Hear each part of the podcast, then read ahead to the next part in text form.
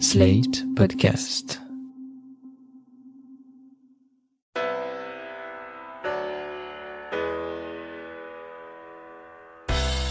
Bonjour et bienvenue dans Le Monde Devant Soi, le podcast d'actualité internationale de Slate.fr. Je suis Christophe Caron et je suis en compagnie de Jean-Marie Colombani, directeur de la publication de Slate.fr et Alain Frachon, éditorialiste au Monde et spécialiste des questions internationales. Bonjour messieurs. Bonjour Christophe. Bonjour Christophe. Aujourd'hui, j'ai signé une proclamation reconnaissant la souveraineté marocaine sur le Sahara occidental. La proposition d'autonomie sérieuse, crédible et réaliste du Maroc est la seule base d'une solution juste et durable pour une paix et une prospérité durable. Ça, c'est un premier tweet de Donald Trump, suivi d'un second tweet, une autre avancée historique en capitale. Nos deux grands amis, Israël et le Royaume du Maroc, ont convenu des relations diplomatiques complètes, une avancée massive pour la paix au Moyen-Orient. C'est par ces deux tweets que Donald Trump a annoncé la reconnaissance d'Israël par le Maroc, qui devient donc le sixième pays arabe à reconnaître l'État juif après l'Égypte, la Jordanie et plus récemment le Bahreïn, les Émirats arabes unis et le Soudan. Rappelons que Rabat et Tel Aviv avaient ouvert des relations diplomatiques dans les années 90 avant de les rompre en 2000, peu après le début de la deuxième intifada.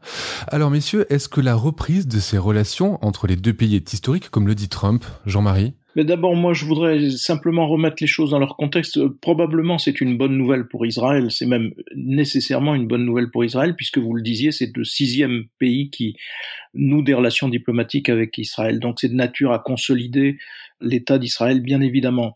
Moi, ce qui attire mon attention, c'est plutôt, et je suis toujours de ce point de vue-là dans un état de sidération absolue, c'est la façon dont Trump agit.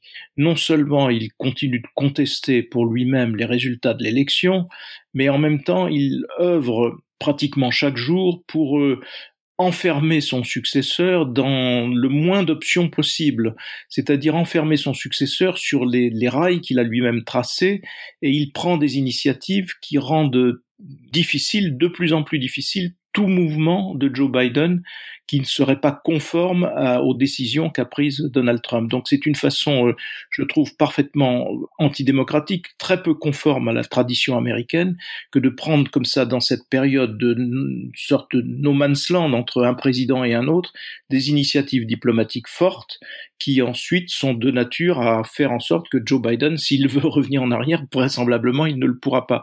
C'est ça qui me, qui attire principalement mon attention. Évidemment, en soi, la question posée entre Israël et le Maroc est une question qui a ses propres développements et ses propres implications.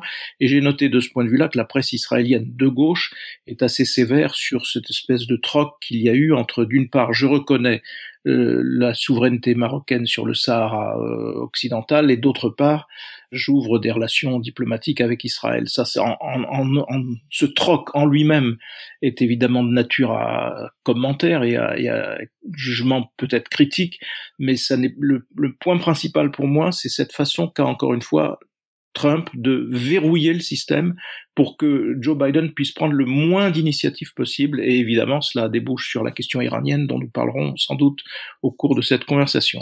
Alain, sur euh, la reconnaissance du Maroc par Israël eh bien, je ne sais pas, ça va mettre Joe Biden euh, dans une situation euh, impossible.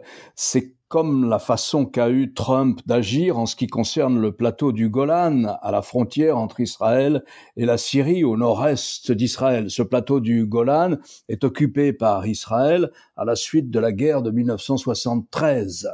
Il est occupé par Israël, mais pour toute la communauté internationale et notamment pour les États-Unis, il appartient à la Syrie. Et il faudra bien que dans un accord de paix un jour, on statue sur quelle est exactement la situation juridique de ce plateau du Golan. Mais lui, Trump, a dit, moi, je reconnais l'annexion pure et simple d'Israël sur le plateau du Golan.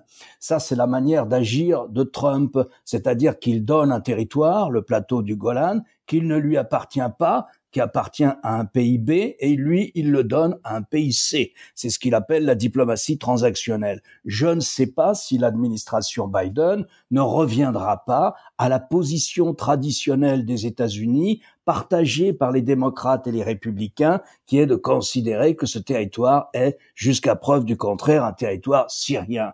Même chose pour le Sahara occidental. Alors qu'est-ce que c'est le Sahara occidental? Eh bien c'est entre la Mauritanie et Israël, ce vaste territoire désertique, ancienne colonie espagnole, et lorsque les Espagnols s'en sont retirés, eh bien le Maroc l'a occupé et le roi du Maroc, Hassan II, a organisé une vaste marche qu'on a appelée, je crois, la marche verte, pour s'emparer de ce territoire. C'est contesté par l'Algérie, c'est contesté par l'ensemble de la communauté internationale, c'est contesté aussi par un autre pays du Maghreb, la Tunisie, c'est contesté par absolument tous les pays arabes, à tel point qu'on a même supplié à un moment, ce qu'il a fait d'ailleurs, un ancien secrétaire d'État américain, républicain, Jim Baker, de faire un plan pour essayer de trouver un accord entre la population sahraoui, les Algériens et les Marocains sur le statut de ce territoire.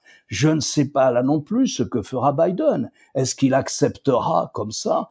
D'ailleurs, qu'est-ce que ça vaut en droit international La parole de Trump disant je reconnais l'annexion du Maroc sur le Sahara occidental.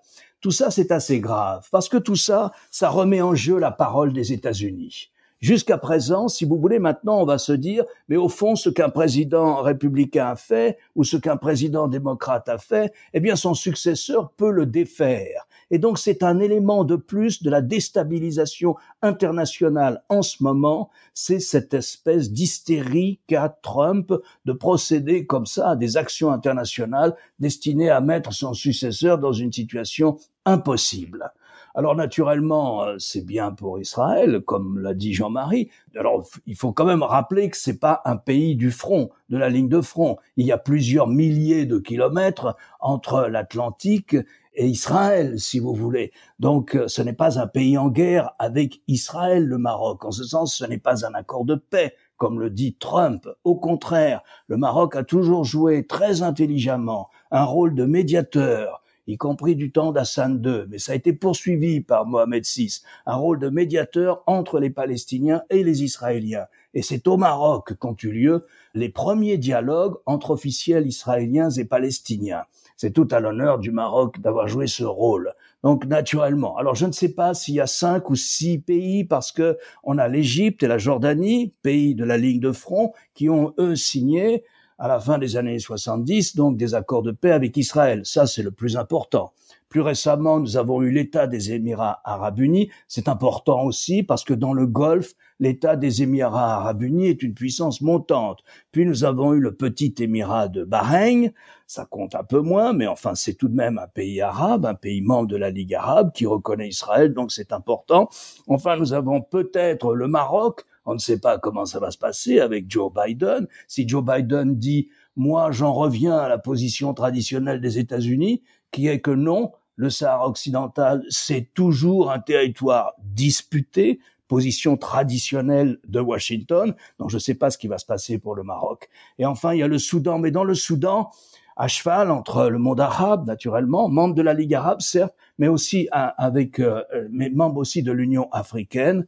Le Soudan, c'est un accord de principe seulement. Bon, je dirais que là encore, ce n'est pas sans importance, mais ce n'est pas d'une très grande importance. En revanche, il faut dire que l'hostilité des pays arabes à Israël, à partir de 1973, à partir des accords de paix entre l'Égypte et Israël, à partir de 1977, 1979, cette hostilité rituelle du monde arabe à l'adresse d'Israël n'a jamais servi la cause palestinienne.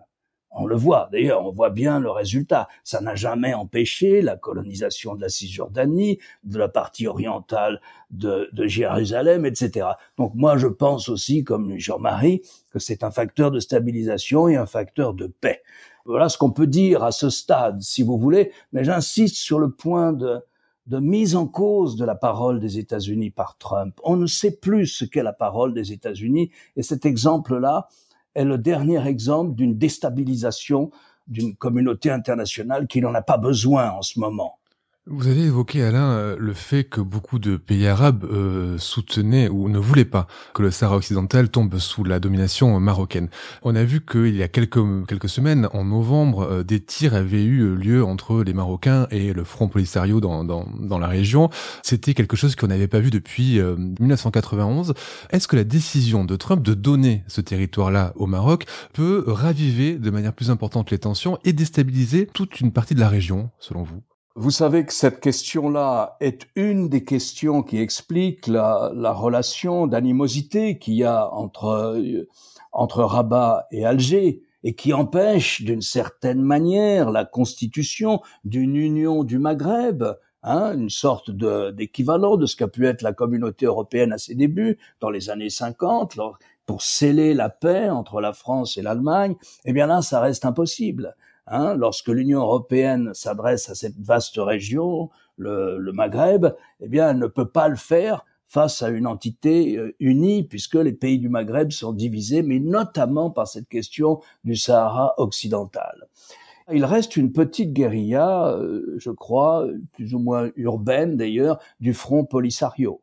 En revanche, le Front Polisario, qui était hébergé par euh, l'Algérie, ne passe plus l'espèce de mur qu'a construit l'armée marocaine pour empêcher que le Front Polisario mène des raids sur son territoire à partir de ses bases arrières en Algérie.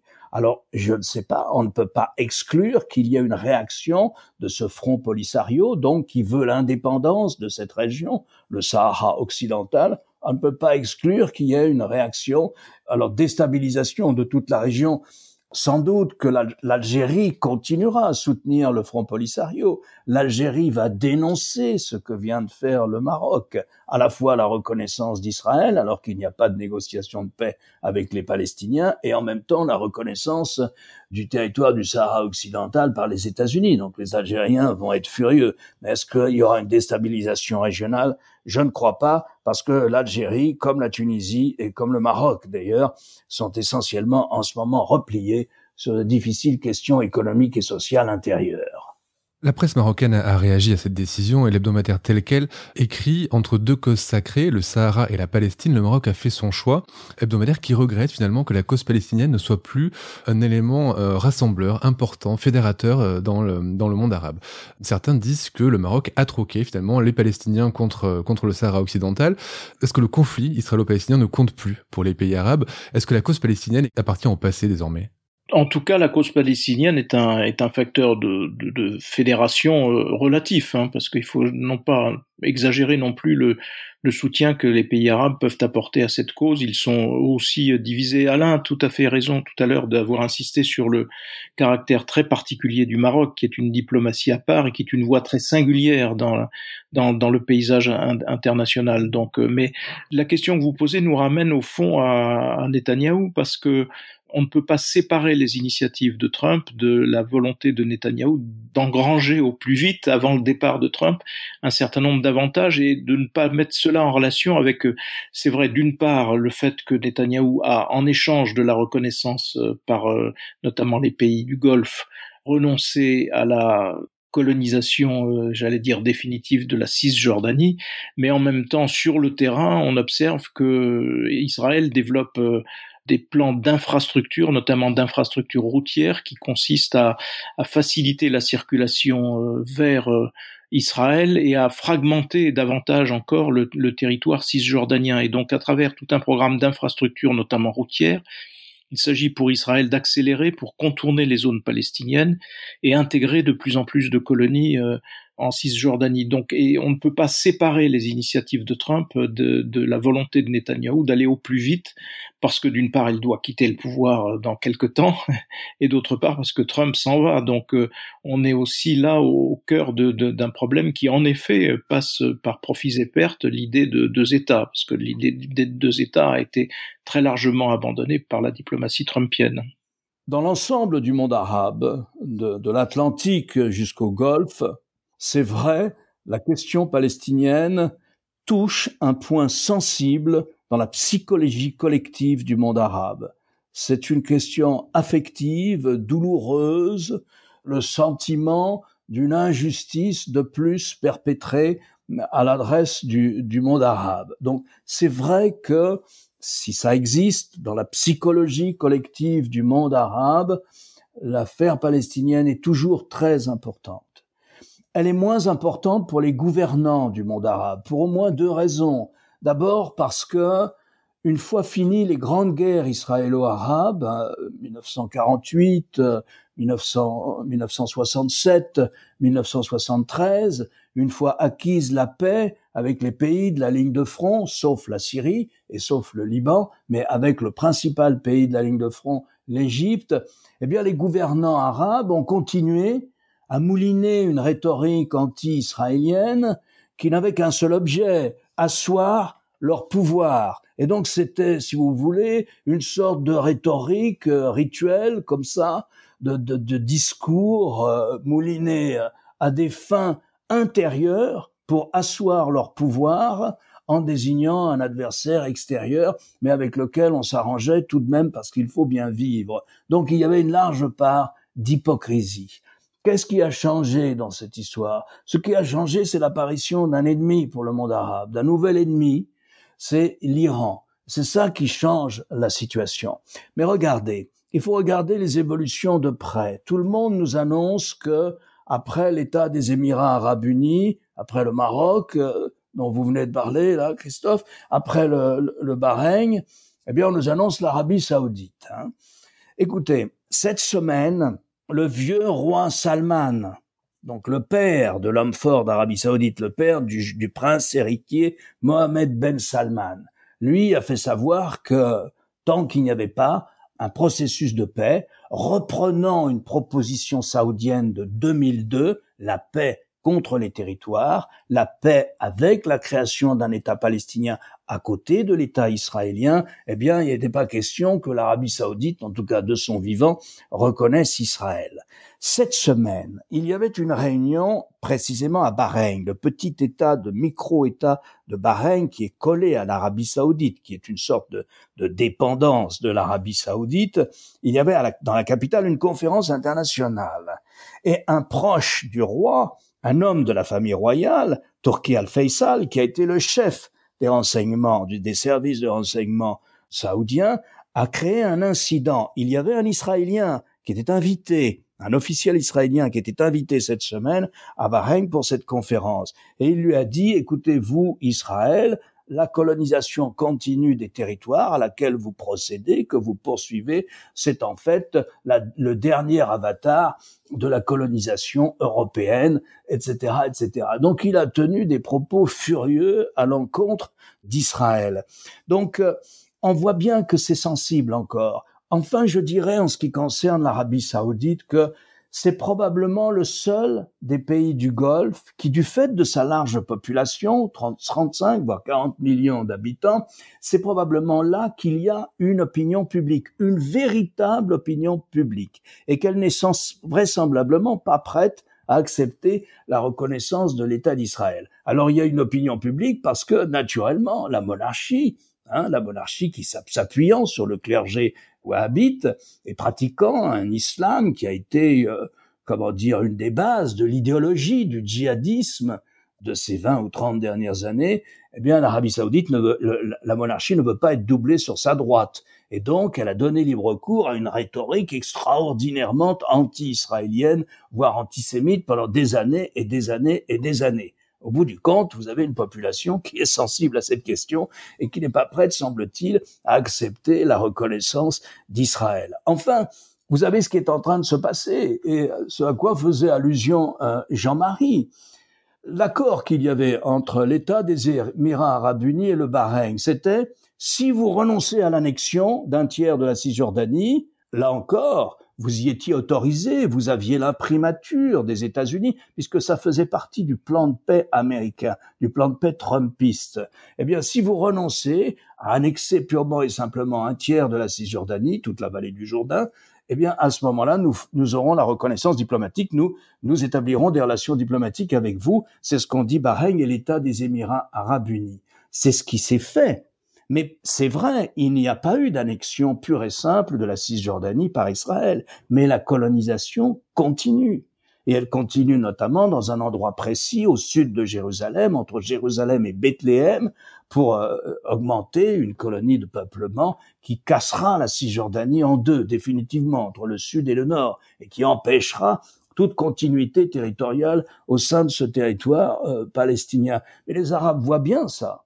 Ils voient ce qui est en train de se passer. Et donc, d'une certaine manière, je ne sais pas si ça va, euh, si, si ce mouvement de reconnaissance de l'État d'Israël va se poursuivre. Ce qui serait véritablement le plus fort et le plus symbolique et qui entraînerait à ce moment-là véritablement la constitution d'un front anti-iranien, c'est évidemment l'Arabie saoudite. Mais comme je vous le disais tout à l'heure, l'Arabie saoudite, ça paraît beaucoup plus difficile. Donc ce que vous me dites, c'est que pour l'instant, la menace iranienne n'est pas suffisamment importante ou suffisamment crainte par les pays arabes pour qu'ils s'allient à ce point-là avec Israël. Pas tout à fait, non. Je pense que, au contraire, non. Si vous voulez, ce que je veux dire par là, c'est que le dernier domino, c'est l'Arabie saoudite hein, dans le monde arabe. Le dernier domino qui doit reconnaître Israël, c'est l'Arabie saoudite. L'autre grand pays, l'Égypte, c'est déjà fait. La Syrie et le Liban, ce n'est pas fait, mais c'est pas des pays qui comptent beaucoup. C'est 10 millions d'habitants d'un côté, euh, peut-être 17 euh, millions de l'autre. Ils ont suffisamment de problèmes comme ça entre eux et, et à l'intérieur de chacun d'eux pour ne pas s'occuper de cette question-là. Donc la Jordanie, c'est fait aussi. Donc, si vous voulez, comment dire, je reprends ce que, Jean-Marie disait au début, l'intégration d'Israël dans l'ensemble moyen-oriental se fait, et elle se fait face à l'Iran, dans l'opposition à l'Iran. Mais le dernier point, le dernier pays, celui qui, véritablement serait, le, serait celui qui comptera le plus, c'est l'Arabie saoudite. Et ça, ça, ce n'est pas encore fait. Et on est toujours dans le, dans le processus qui consiste pour Donald Trump à, fermer autant d'issues que possible à, Joe Biden, on ne peut pas ne pas évoquer l'assassinat récent d'un des scientifiques iraniens chargé du programme nucléaire qui justement euh, peut-être tendait à provoquer une réaction iranienne qui elle-même interdirait à Joe Biden de revenir à l'accord euh, qui avait été conclu à Vienne sur le nucléaire iranien. Et donc on est toujours exactement dans ce, dans ce cas de figure-là. Ce qui soude en effet, ce qui a rapproché, qui ne soude pas encore, mais qui a rapproché fortement Israël de l'Arabie saoudite, comme l'a dit Alain, en effet, c'est la question iranienne. Et ça, c'est une donnée de long terme, je pense la personne dont vous parliez, c'est Mohsen Fakhrizadeh, qui était un physicien nucléaire qui a été assassiné euh, au cours d'une opération attribuée à, Israël. Pour finir, messieurs, j'avais envie de vous demander, euh, et la France dans tout ça On voit là que Trump est en train de, de, de, de mener une politique très active au Moyen-Orient. Comment on se positionne nous, sur ce grand échiquier? Jean-Marie se demandait si euh, l'Iran allait réagir à l'assassinat du chef de son programme nucléaire militaire, Fakhrizadeh. Eh bien oui, ils ont réagi, les Iraniens. La semaine dernière, le Parlement iranien a passé une loi qui est dominée par les ultra-conservateurs, a passé une loi dont je vous donne quelques détails. Nous allons franchir de nouvelles limites dans l'enrichissement de l'uranium.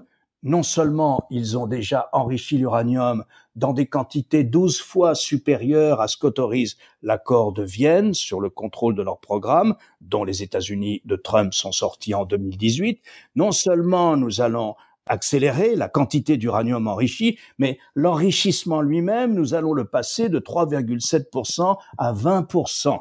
Et une fois qu'on est à 20%, ça va très vite pour aller à 90%. Et là, vous avez de l'uranium enrichi à teneur militaire qui vous permet de constituer une bombe atomique. Non seulement nous allons faire tout ça, mais en réaction à l'assassinat de notre savant, Farizadeh, nous allons interdire progressivement les contrôles de l'Agence internationale de l'énergie atomique qui faisait, qui font partie de l'accord de contrôle du programme nucléaire conclu en juillet 2015 à Vienne. Et donc, voilà comment l'Iran a réagi. Cela place, c'est un véritable défi à Biden. C'est une véritable provocation, si vous voulez, parce que à ce rythme-là, il faudra moins d'un an à l'Iran pour être en mesure de fabriquer une bombe. Naturellement, les autres signataires, et vous me demandez ce que fait la France, eh bien les autres signataires, la France, la Grande-Bretagne et l'Allemagne, qui sont les trois autres signataires de cet accord de Vienne, qui entre, en plus est devenu une résolution du Conseil de sécurité des Nations Unies, eh bien la France, avec ses partenaires européens, l'Allemagne et la Grande-Bretagne, vient de signer un communiqué commun pointant l'extrême gravité de la situation, dénonçant l'attitude de l'Iran et dire si l'Iran continue à se comporter comme ça, ça interdira à Joe Biden de reprendre le dialogue avec les Iraniens et de revenir à l'accord de Vienne. Personnellement, je pense que c'est trop tard. Il ne peut pas y revenir dans ces conditions. Joe Biden est de ce point de vue si c'est les Israéliens qui ont fait le coup de l'assassinat de Farizadeh, ce qui est le plus probable, avec le feu vert de Trump, ce qui est le plus probable, de ce point de vue, ils ont réussi leur coup. Ils mettent Biden, dès son arrivée à la Maison Blanche, dans une situation extrêmement difficile. Et l'histoire retiendra sans doute qu'il s'est trouvé aux États-Unis un président pour euh, fouler aux pieds les comportements euh, démocratiques les plus élémentaires, à la fois sur le plan intérieur, avec toute sa propagande sur les prétendues fraudes, et en même temps sur le plan de la diplomatie, avec euh, ce terrain miné qu'il laisse, sans jeu de mots, à son successeur. Un bien beau bilan donc pour Donald Trump. Merci messieurs pour ces explications sur la situation euh, au Maghreb et, au Moyen-Orient. On se retrouve euh, la semaine prochaine pour un nouvel épisode du Monde devant soi. Merci Christophe. Christophe.